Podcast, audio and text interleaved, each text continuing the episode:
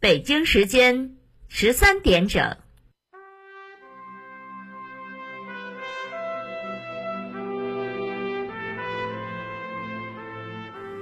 历史与诉说，情理与真相。欢迎收听广播剧场。《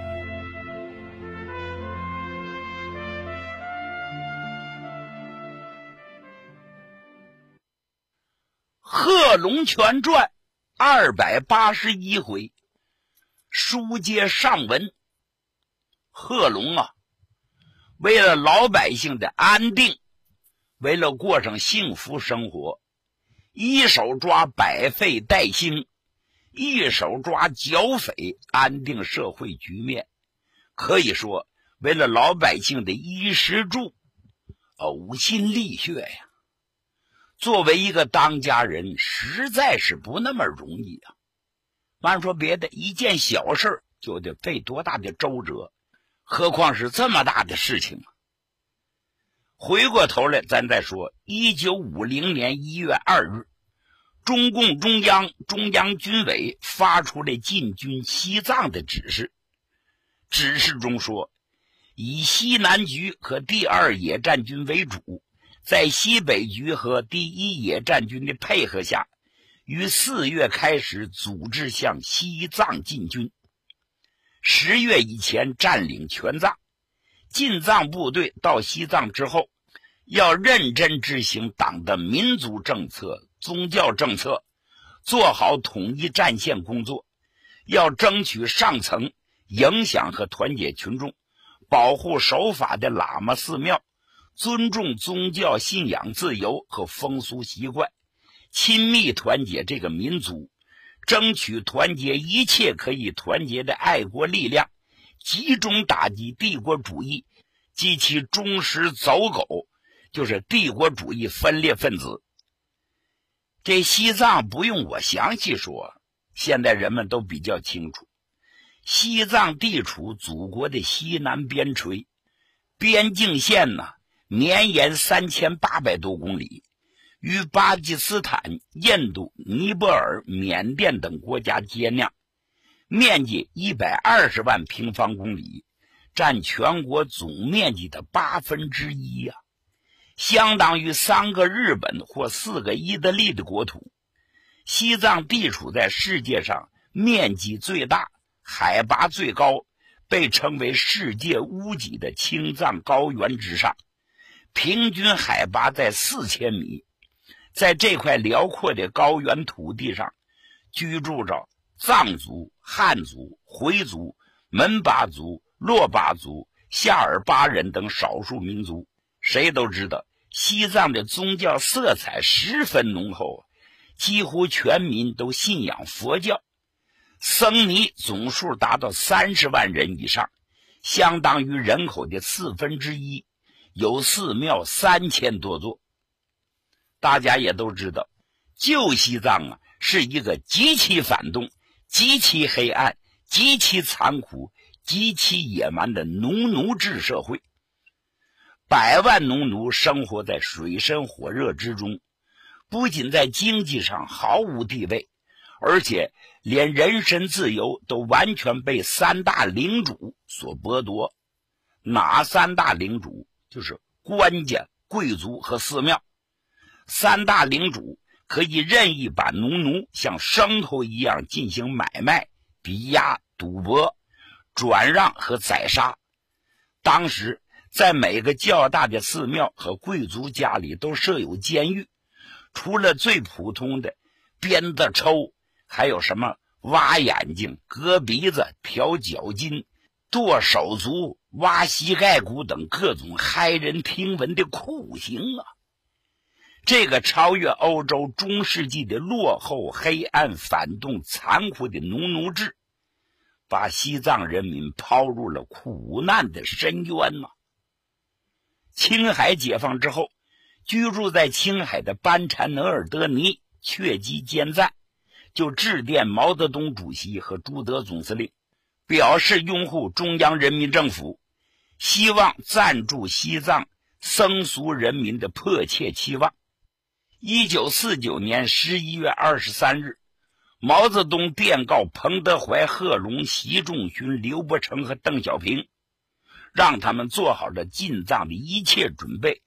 单说贺龙，率领十八兵团入川之际，即着手对西藏问题进行了研究。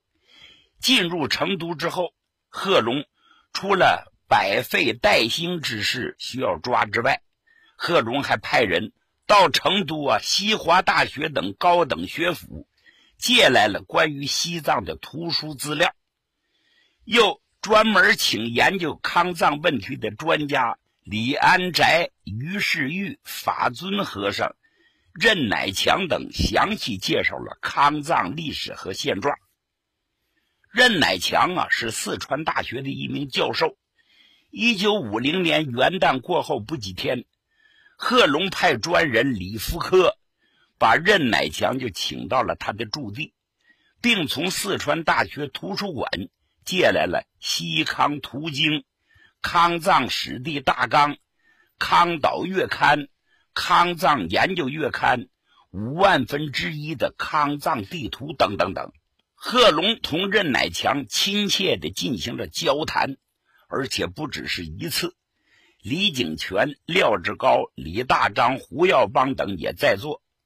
贺龙虚心地请教：“任先生，您看解放西藏应该注意哪些问题？这是我们大家的事，请谈出您的看法，不要有任何顾虑，爽快地提出来，我们大家好研究。”任乃强一看贺龙如此礼贤下士，心里非常受感动。他就说：“红军长征是经过了这个高原的东部的，经验比我丰富。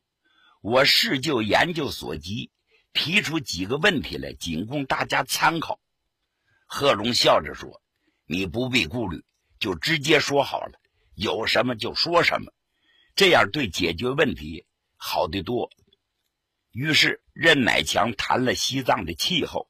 行军打仗应该注意的事项，谈了如何解决语言困难的问题，谈了要尊重藏族人民的风俗习惯等问题。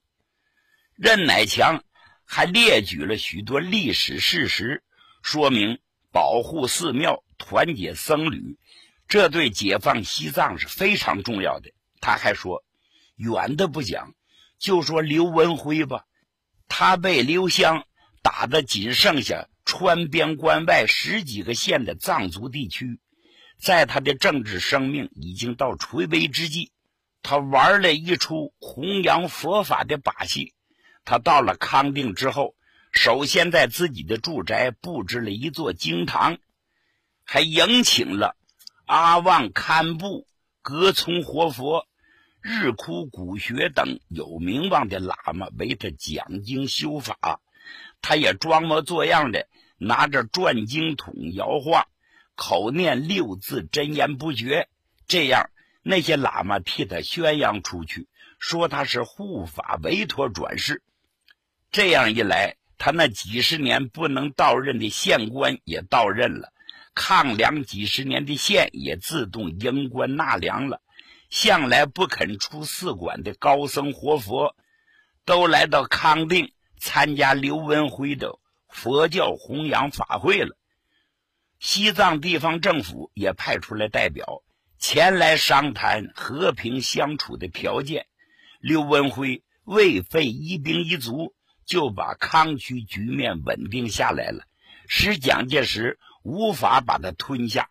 刘文辉的这一做法虽然是不足为训的，但用来说明因势利导的效果。却是有益的。贺龙一边听着，一边不住的点头：“有道理，有道理，值得学习。”当任乃强说完刘文辉的情况后，贺龙郑重的说：“任先生，你说的非常好，也非常对。我们一定要保护寺庙，保证信仰自由。这绝对不是权宜之计，而是我们党的一贯政策。”你就放心好了。接着，贺龙又向任乃强问起了进军的路线。任乃强说他呀不懂军事，但就地理环境的了解做了认真的叙述。一九五零年一月十日，贺龙向毛泽东、邓小平、刘伯承写了抗藏情况的报告，称：“我完全同意今年进战抗藏。根据这一任务，我们已经在此找了数个对抗藏有专门研究的学者，进行了初步的调查。现将了解到的情况及我们的初步意见报告如下：等等等等等。”毛主席看罢非常高兴，除了提了点意见之外，立刻照准。一九五零年一月下旬，刘伯承、邓小平、贺龙决定以第五军团的第十八军、云南军区的第幺二六团、青海骑兵支队、新疆独立骑兵师，分别由西康、云南、青海、新疆向西藏进军。并以第十八军军长刘国华为书记，政治委员谭冠三为副书记，组成了中国共产党西藏工作委员会。西藏距内地路途遥远，交通十分不便，经济落后，人烟稀少，加之民族隔阂较深，因此进军的寄养几乎全部由内地筹措。随着大军往前输送，这样补给就成了进藏部队的首要问题。贺龙曾多次听取于研究进藏部队的后勤供给工作，并且反复交代进藏部队需要什么，能办到的一定要满足他们的要求。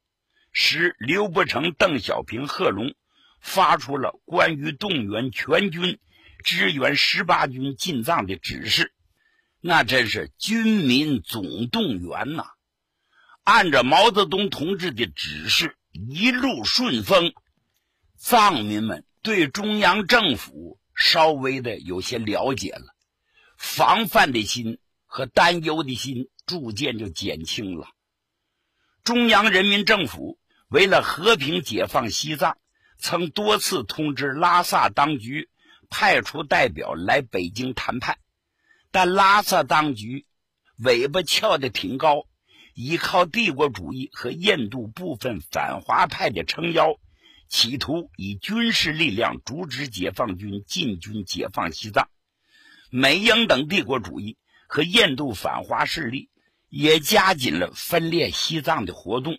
在他们的策划下，一九四九年的夏天，西藏反动派即在拉萨制造了驱汉事件。将国民党政府驻拉萨办事处的全体人员及其眷属赶出了西藏。拉萨当局以为这样可以促成独立，阻止解放军解放西藏。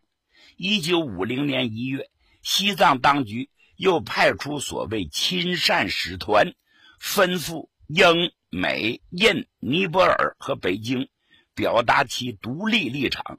中央人民政府当即发表声明，对上述阴谋加以痛斥，并揭露帝国主义反动派公开干涉中国内政的罪恶。咱们单说一个人，是西藏的格达活佛。格达活佛对中国共产党印象颇深，对中国人民解放军的所作所为十分赞同啊。因此，他长期拥护中央人民政府，同时也出了不少的力量。这位格达活佛对那些分裂主义分子和帝国主义表示极大的愤慨。他于五月上旬致电朱德总司令，表示愿意亲自到拉萨，阐明中国共产党的和平诚意和民族政策，做西藏上层的工作。五月十日。刘伯承、邓小平、贺龙向中共中央建议说：“西藏问题要进行和平谈判，必须条件恰当，而且要从西康内地去沟通关系，才能避开英美牵制，才有可能实现。格达也可以考虑入藏的问题。”七月，中央人民政府派遣了格达活佛前往西藏进行规劝，以消除西藏地方政府对中央人民政府的一切误解，促使谈判早日进行，达成和平解放的协议。我们有些领导同志不放心，打算陪着他去。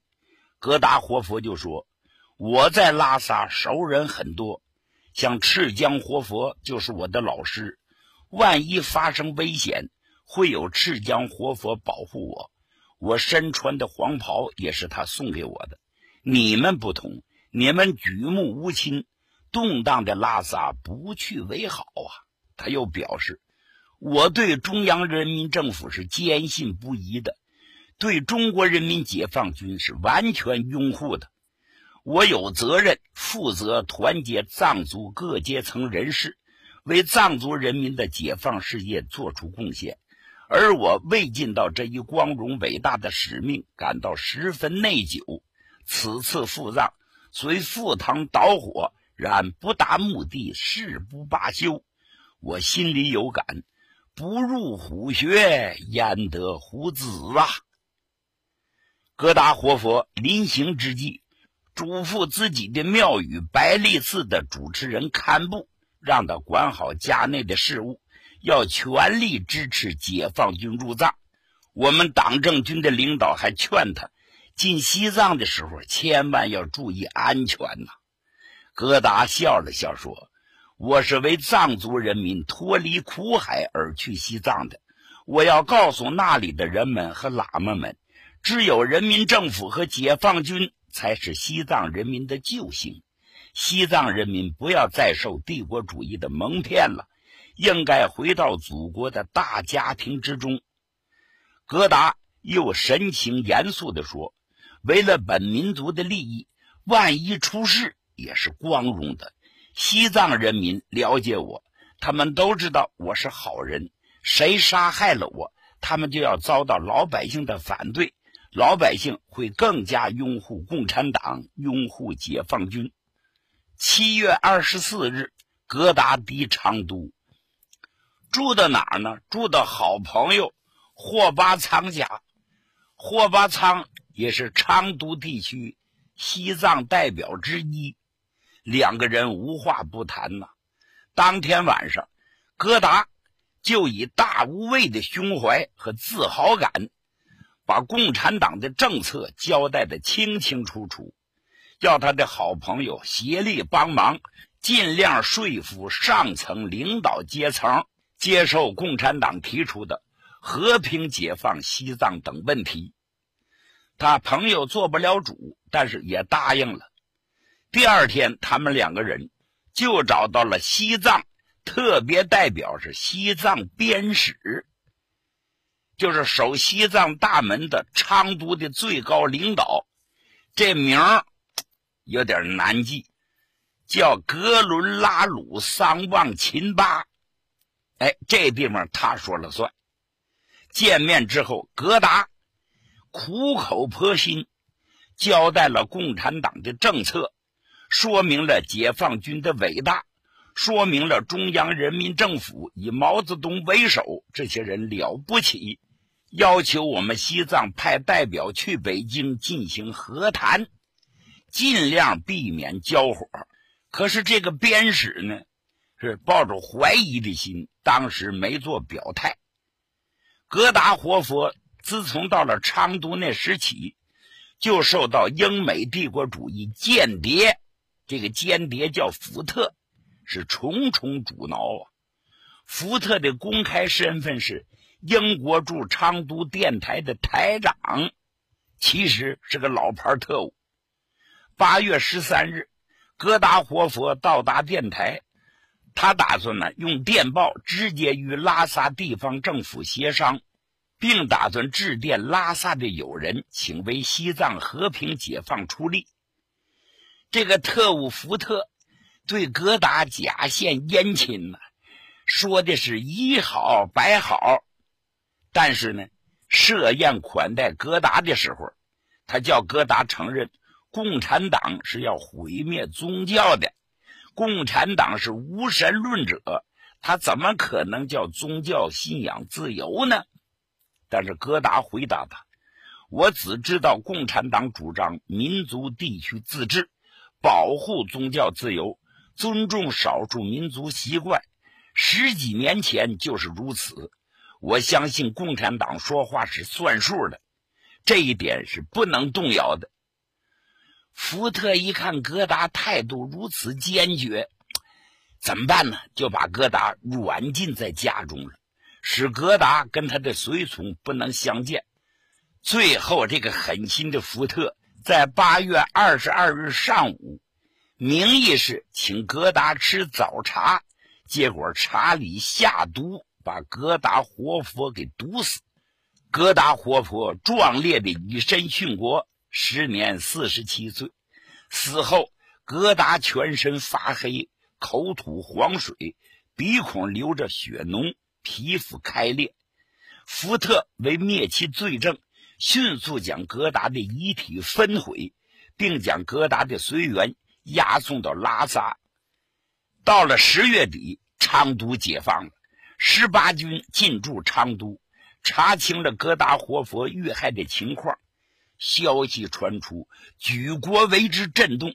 西南军政委员会组成了以王维洲主席为主任委员的追悼大会筹备委员会。并责成西康人民政府办理身后事宜。一九五零年十一月二十五日，重庆市举行了隆重的追悼戈达活佛的大会。邓小平、贺龙、王维洲、李达、张继春亲自到大会致祭。昌都战役结束之后，西藏统治集团内部发生了很大的震动和混乱。因为昌都是西藏的大门，现在大门丢了，西藏难保啊！哪有不混乱的道理呀？在大扎摄政为首的一小撮亲帝国主义分子，挟持着年轻的十四世达赖喇嘛，准备逃往亚东，并准备进一步逃亡在国外。他们这一行动，立刻遭到西藏广大人民的反对。也引起了在西藏政治生活中举足轻重的三大寺的强烈不满，在达赖左右堪布、格伦中也有不少人不赞成达赖外逃的，而主张与中央人民政府举行谈判。经过了相当激烈的斗争啊，一九五一年，摄政大札终于下台，按西藏惯例。年满十八岁的十四世达赖亲政，达赖亲政之后，即于一九五一年二月，派出西藏地方的全权代表五人前往北京，与中央人民政府进行谈判。这五名代表首席代表就是阿沛、阿旺晋美，他们几个人经过昌都、康定、雅安、西安等地。于四月二十二日抵达北京，西藏地方政府全权代表寄居北京之后，中央人民政府当即指派李维汉、张经武、张国华、孙志远为全权代表，李维汉为首席代表，跟西藏代表进行了谈判。